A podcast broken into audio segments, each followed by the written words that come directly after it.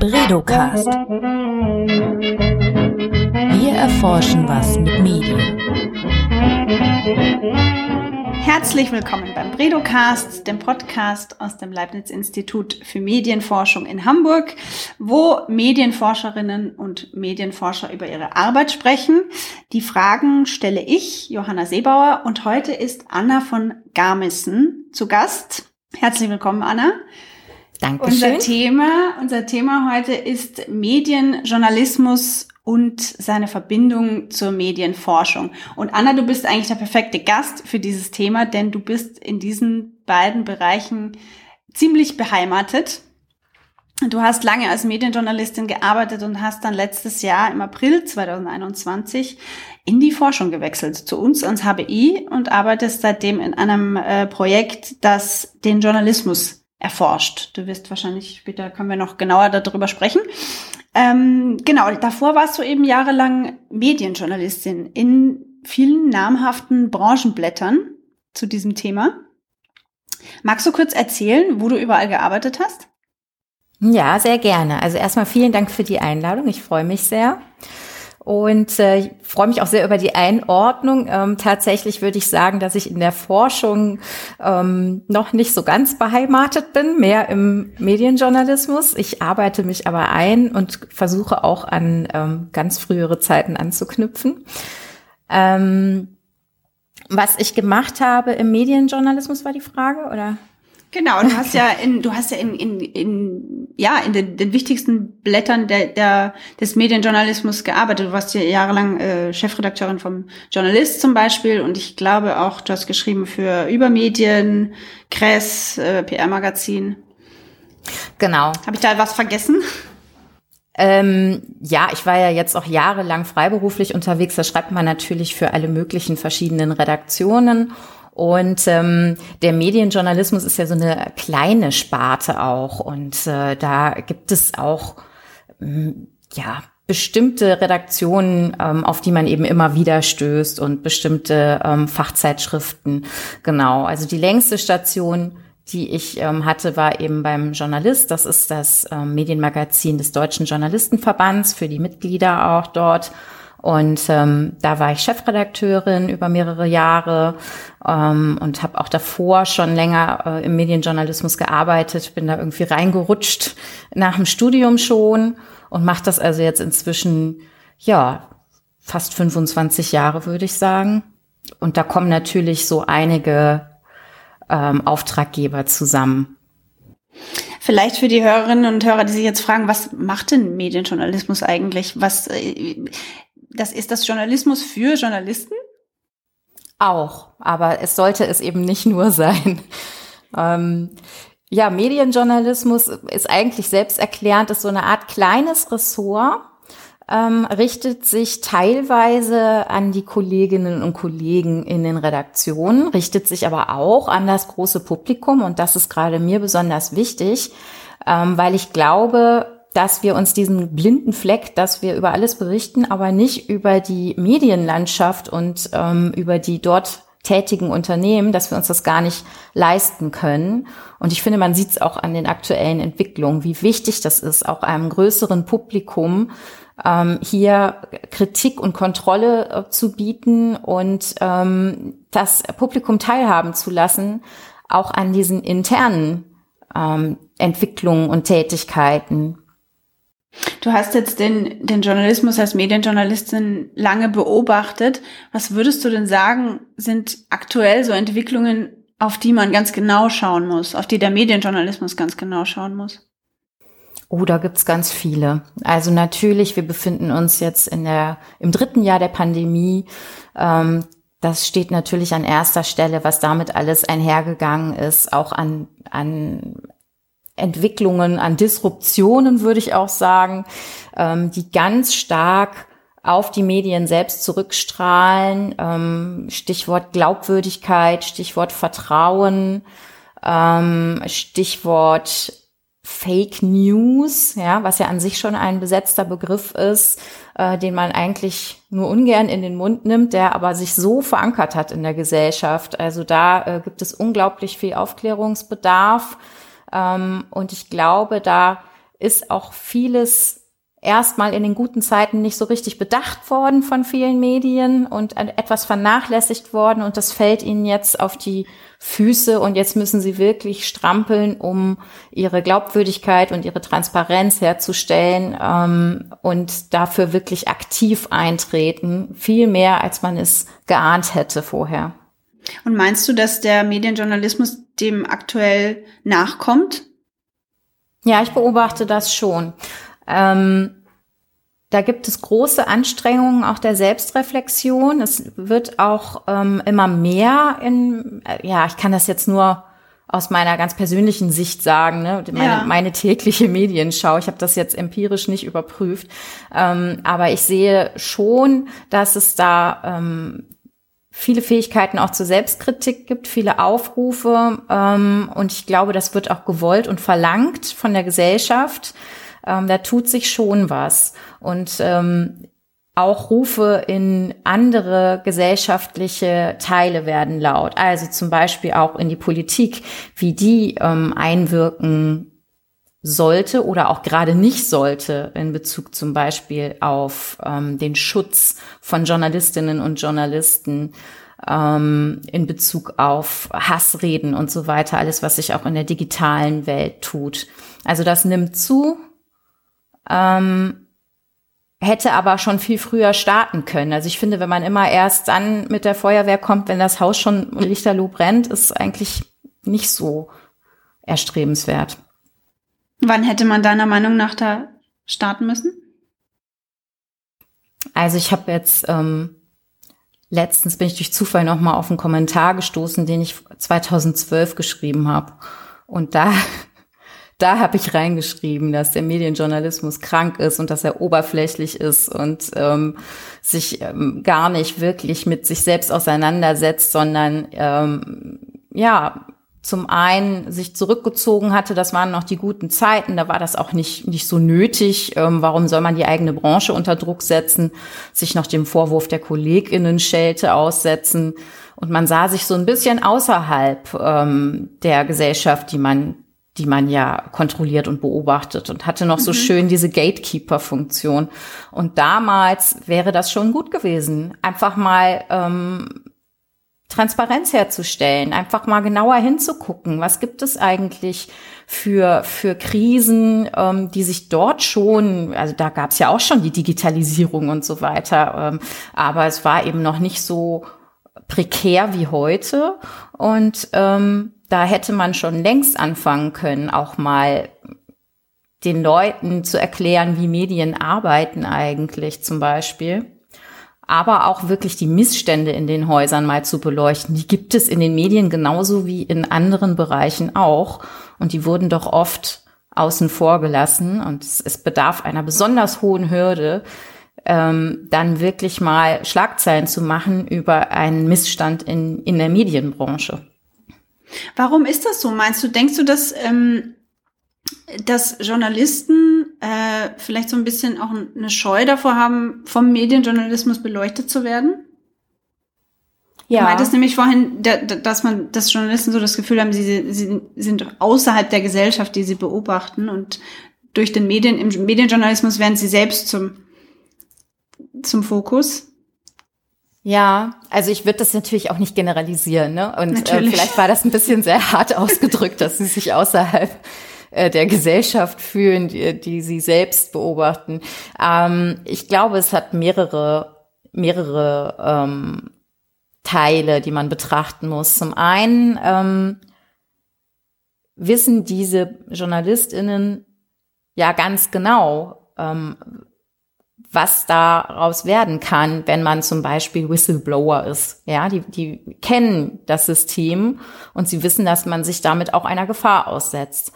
Ähm, gerade bei Ihnen, dass Sie dann vielleicht Ihren Job verlieren, wenn Sie sich quasi untreu gegenüber oder unsolidarisch gegenüber Ihrem Arbeitgeber ähm, zeigen, zum Beispiel. Also deswegen habe ich schon immer die Erfahrung gemacht, dass ähm, dass es besonders hart ist, ähm, mit Journalistinnen und Journalisten wirklich Tacheles zu sprechen über ihr eigenes Haus. Also die, die haben da auch Angst vor, das kann ich auch mhm. verstehen. Mhm. Auf der anderen Seite, ja, möchten sie das aber natürlich auch gerne für sich in ihrer Arbeit haben, dass Menschen sich trauen, ihnen davon zu erzählen.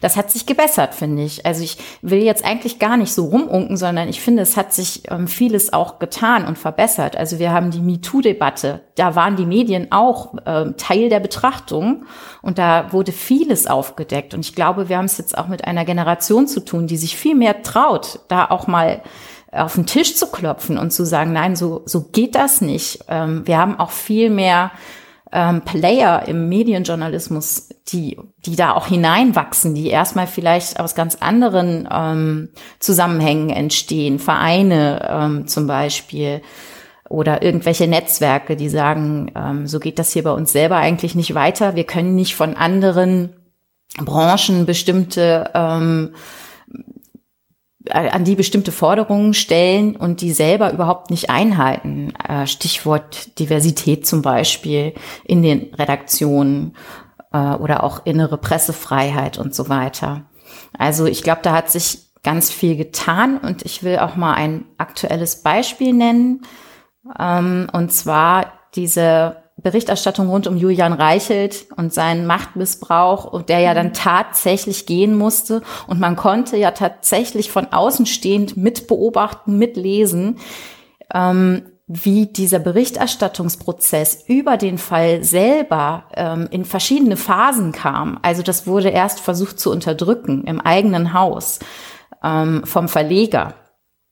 Dann ähm, haben die, haben die äh, RedakteurInnen öffentlich protestiert und haben gesagt, nein, das lassen wir uns nicht gefallen. Wir haben hier etwas recherchiert und wir stehen dazu und das muss veröffentlicht werden. Dann wurde es in einem anderen Medium veröffentlicht und hat dann entsprechend äh, endlich die Konsequenzen nach sich gezogen.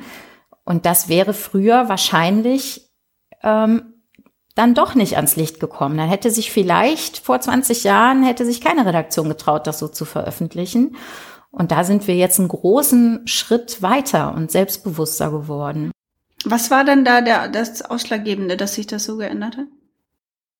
Ja, ich glaube, ähm, zum einen ist die, ist da eine neue Generation von JournalistInnen, die auch selbstbewusster sind und ähm, agiler, würde ich mal sagen. Also die, da wurde eine, ähm, eine Medienlandschaft jetzt auch ein bisschen durchgerüttelt. Zum Zweiten können wir uns eben auch nicht mehr leisten, da wir auch insgesamt haben die Medien ja diese Gatekeeper-Funktion auch äh, eingebüßt und die können sich gar nicht mehr leisten, ähm, einfach zu mauern. Also mhm. das halte ich für, für wichtig. Das Früher gab es auch solche Fälle, aber die waren eher selten. Und da wurde ganz oft Medienjournalismus ähm, quasi als ja Fernsehkritik oder so abgetan. Hm. Tatortnachbesprechung und sowas. Genau, was auch seine Berechtigung hat, aber Medienjournalismus ist ja weit mehr. Hm. Gerade äh, wenn man sich überlegt, was für eine Rolle der Journalismus in unserer Demokratie spielt, ähm, müsste ja umso mehr kontrolliert werden. Genau. Und ich glaube Oder auch, beobachtet werden. Kontrollieren ist vielleicht so ein hartes Wort, aber beobachtet werden. Ich meine, der Journalismus beobachtet die Politik, die Wirtschaft, die Gesellschaft. Äh, aber wer beobachtet den Journalismus? Ja. Genau. Medienjournalismus. Genau. Und es ist ja auch keine, keine ähm, polizeiliche Funktion, sondern eben dadurch, dass sich eben eine Vielzahl von Beobachtern und Beobachterinnen ähm, auf dieses Thema fokussiert, bekommt man am Ende, wenn man das möchte, ein relativ gutes Bild. Und das ist doch das Wichtige. Also das ist genau wie mit jedem anderen Thema. Die Vielfalt an sich macht es dann. Und dann ähm, können sich ähm, interessierte Menschen, glaube ich, ein ziemlich gutes Bild machen, wenn sie das wollen. Ähm, Nochmal kurz zu deinem Werdegang, Anna. Du hast ja ähm, ziemlich schnell für dich entdeckt, dass du in den Medienjournalismus gehen möchtest. Ja, das fand ich immer spannend. Also das ist auch fast naheliegend, wenn man mhm. ähm, Journalistik studiert und ähm, sich dann ständig auch ähm, mit den Bedingungen und so weiter in dem Berufsfeld schon schon vor dem Volontariat beschäftigt und dann passte das gerade zufällig sehr schön zusammen, ähm, dass ich da eine Stelle bekommen habe und ähm, ja seitdem hat es mich nicht mehr losgelassen. Das ist interessant. Ich dachte immer so, äh, wenn man Journalistik studiert, dann möchte man äh, ja vielleicht eher so einen Politikjournalismus oder so und das Medienjournalismus, als dass das gar nicht so dem, ja, auf dem Schirm ist bei vielen. Ja, das stimmt. Das ist ja auch eine ganz kleine Sparte nur, das muss man ja auch sagen. Und wie wir schon besprochen haben, ist es ja mit einigen Hürden auch versehen und ähm, muss man auch ein bisschen dickes Fell haben, weil ja. man eben oft auch ein bisschen daneben steht. Und wenn dann so Branchentreffen sind und die KollegInnen wissen, du arbeitest eben für ein ähm, medienjournalistisches ähm, Fachblatt, dann ähm, reden sie vielleicht nicht ganz so offen, wie sie vielleicht mit anderen sprechen würden. Und da muss man schon so ein bisschen mit Fingerspitzengefühl äh, rangehen und äh, sich das Vertrauen halt auch erwerben und ja. Ach, interessant. Man hat da nicht so diesen, diesen, äh, man hat dann nicht das Gefühl, man gehört dazu, zur Journalistenbande. Mm, ja, würde ich so sagen. Ich glaube, JournalistInnen haben ganz oft das Gefühl, nicht richtig dazu zu gehören und wollen das ja auch haben, teilweise. Und das ist auch richtig so. Und äh, MedienjournalistInnen haben das vielleicht noch mal einen Tuck äh, stärker. Jetzt bist du ja vor einem Jahr fast, äh, also im April letzten Jahres bist du in die Forschung gewechselt. Und äh, so einen Fall wie dich gibt es eigentlich bei uns am Institut zumindest gar nicht so häufig. Also jemanden, der wirklich beide Seiten kennt sozusagen. Denkst du, für dich ist das ein Vorteil, dass du eben beide Seiten kennst? Den, den Journalismus von innen und jetzt von außen auf ihn draufblickst? Oder ist es vielleicht sogar ein Nachteil? Mhm. Ein klares Jein passt an dieser Stelle. Also ich finde es sehr von Vorteil, für mich persönlich auch, weil ich durch eine ganz andere Brille gucken darf ähm, auf das gleiche Thema. Und ähm, das passt wunderbar zusammen und zu meinen Interessen und ich lerne gerade unglaublich viel auch dazu und bekomme noch mehr Ehrfurcht, äh, wenn das denn möglich ist, als vorher schon vor ähm, der wissenschaftlichen Forschung, wie präzise, wie detailliert ähm, das alles gemacht wird, mit welchen Methoden. Ähm, das finde ich schon alles sehr beeindruckend, gerade hier am HBI. Ähm, man kennt, man kennt doch nur wenig ähm, von außen und wenn man drinnen ist und diese ganze Bandbreite erfasst, also das ist schon ähm, sehr hilfreich. Hat mich auch ein bisschen ähm, nachdenklich gemacht, weil ich glaube, dass es den meisten MedienjournalistInnen wie mir geht, ähm, dass sie gar nicht so viel davon mitbekommen, was die Forschung macht, also wirklich nur die Spitzen und die Leuchttürme und vieles andere ähm, erreicht einen gar nicht so. Mhm. Ähm, auf jeden Fall wundert es mich fast ein bisschen, dass ich hier die Einzige bin. Das ist mir auch schon aufgefallen.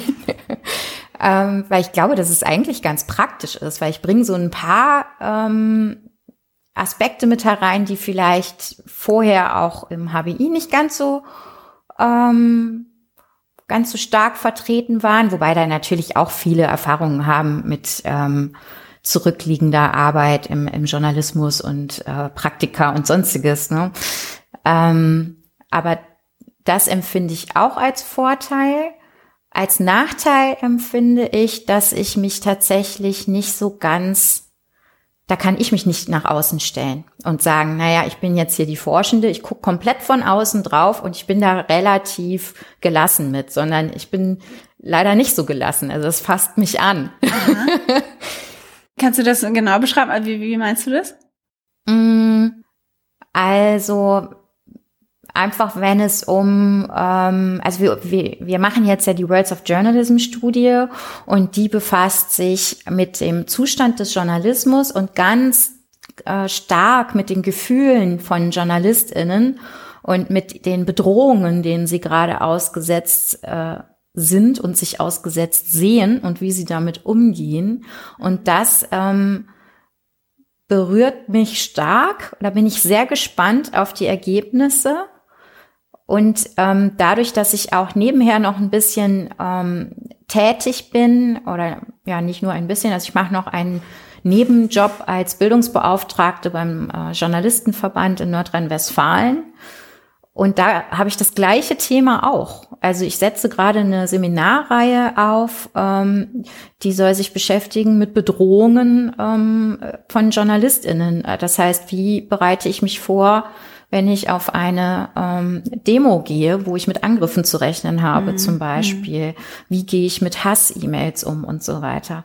Und das ist ja eben auch genau das Thema, mit dem sich unsere Studie beschäftigen wird. Und ich glaube, ich habe da irgendwie einen emotionaleren Zugang vielleicht als ja. ähm, als es vielleicht sonst der Fall gewesen wäre, wenn jemand, der bislang immer nur geforscht hat, ähm, das ist interessant. Darauf blickt. Ja, aber ich, es soll mich natürlich überhaupt nicht davon abhalten, da ganz objektiv drauf zu schauen. Ne? Aber ja. bei der bei der Betrachtung der Ergebnisse bin ich ähm, tatsächlich ähm, eher angefasst, wahrscheinlich. Ja. Mhm.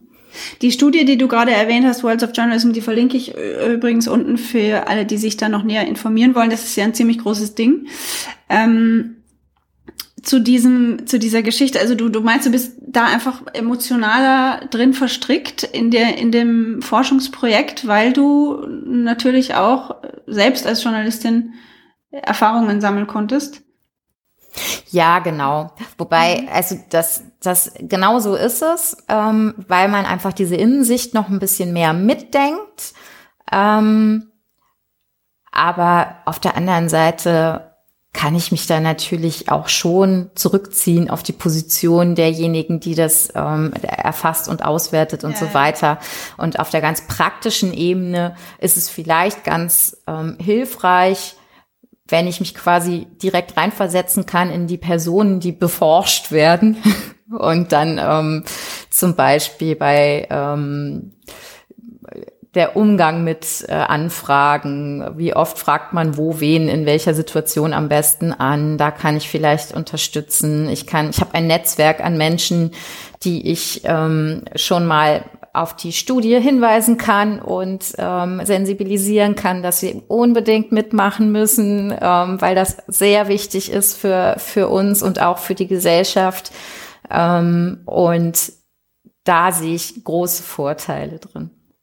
Du hast vorhin gesagt, du guckst jetzt mit einer anderen Brille auf, äh, auf den Journalismus als Forscherin im Vergleich zu der Brille, die du aufhattest als Medienjournalistin. Was unterscheidet denn diese Brillen, würdest du sagen?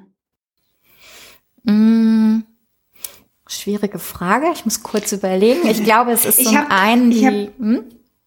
Nee, ich wollte noch gerade sagen, es gibt ja dieses, dieses schöne Zitat, ähm, Journalism is the first rough draft of history. Ich glaube, man weiß auch gar nicht wirklich, von, von wem das äh, dann tatsächlich als erstes stammt. Aber könnte man sagen, äh, Medienjournalismus ist der erste grobe Entwurf von Medienforschung? Ja, das gefällt mir. Das Zitat gefällt mir. Das kannte ich noch nicht. Aber es trifft so ein bisschen das, was ich gerade versuchen wollte, in Worte zu fassen. Ich hätte, würde es jetzt mit dem Begriff Distanz ähm, ausdrücken.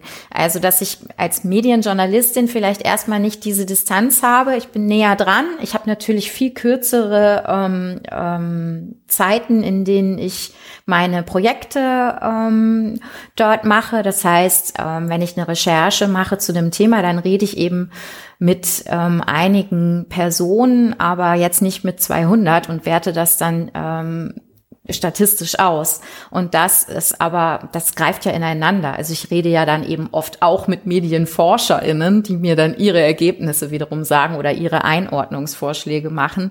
Insofern ist es alles sehr nah beieinander. Ähm, ich glaube aber, dass wir im Medienjournalismus sehr viel, ja, sehr viel unmittelbarer erstmal sind und mehr von Thesen getragen. Und wie du das eben schon gesagt hast, die Forschung, ähm, ich weiß jetzt nicht, wie stark der Medienjournalismus wiederum die Medienforschung beeinflusst, aber die ähm, kann ja dann daraus eben entsprechende äh, Projekte und Studien auch ableiten und einfach genauer hingucken und dann wirkliche Fakten auch feststellen. Das ist im Medienjournalismus oft nicht so. Andererseits kann der Medienjournalismus zum Beispiel ganz ähm, präzise den Finger in Wunden legen, ganz präzise ähm, Skandale aufklären und so weiter. Das ist ja gar nicht die Aufgabe der Medienforschung. Dennoch hast du gesagt, die Medienforschung, als Medienjournalistin kriegt man nicht so viel mit, was in der Forschung eigentlich passiert. Ähm, man kriegt nur so die Spitzen mit, hast du, glaube ich, ge gesagt. Wie sollte deiner Meinung nach die Beziehung von Medienjournalismus zur Medienforschung sein? Also das ist auch ein ganz altes Thema leider, das ähm, ich auch schon seit ich in den Medienjournalismus eingestiegen bin, mit mir herumschleppe, dass ich finde, dass wir dort zwei, zwei Berufsfelder haben, die sich leider nur teilweise überlappen, die immer wieder ähm, die Verbindung suchen, aber teilweise nicht das Optimum daraus machen. Und äh, dann gibt es einfach so vieles, was am Wegesrand leider liegen bleibt und wo, ähm, wo zum Beispiel der Medienjournalismus wirklich noch mehr aufgreifen könnte an Forschungserkenntnissen und das dann wirklich mal übersetzen und ähm, mit weitertragen, ähm, weil der Medienjournalismus sich ja eben an dieses große Publikum wendet, während die Medienforschung ähm, ja hauptsächlich das akademische Publikum erreicht und dann eben oft auch, da bleibt es dabei. Deswegen hat ja auch die Forschung großes Interesse daran, selber auch in den Medien vorzukommen. Und da finde ich, ähm, da gibt's einfach, das ist alles immer noch sehr dem Zufall überlassen oder persönlichen Interessen oder ähm, ja, auf jeden Fall ist es wenig strukturiert und das tut mir mhm. ein bisschen leid. Wobei man natürlich Kanäle finden muss. Also man, man hätte ja gar nicht die Aufmerksamkeit und den Platz, ähm, alles abzubilden, was die Forschung so herausfindet. Und auf der anderen Seite, da bin ich mir jetzt aber nicht sicher, das ist auch nur eine Hypothese meinerseits, ähm, glaube ich, dass viele Forschende jetzt diese ganz praktischen ähm, Dinge sich auch nicht so genau anschauen. Also zum Beispiel lese ich auch jeden Morgen Newsletter ähm, über äh, das, was sich in den Medien tut. Und ähm, ich glaube, das ist jetzt in der Forschung auch nicht so ganz weit verbreitet, dass da diese ganz praktischen ähm, Kurznachrichten auch noch gelesen werden. Also man könnte irgendwie die Brücken verbreitern. Hast du eine konkrete Idee, wie man das machen könnte? So pff, gemeinsame Konferenzen oder dass die Netzwerke irgendwie verdichten? Mhm. Ja, also wir haben ja alle natürlich immer unglaublich viel zu tun und ähm, in Corona-Zeiten gibt's überhaupt gar keine Präsenztreffen mehr. Das hat natürlich auch geschadet.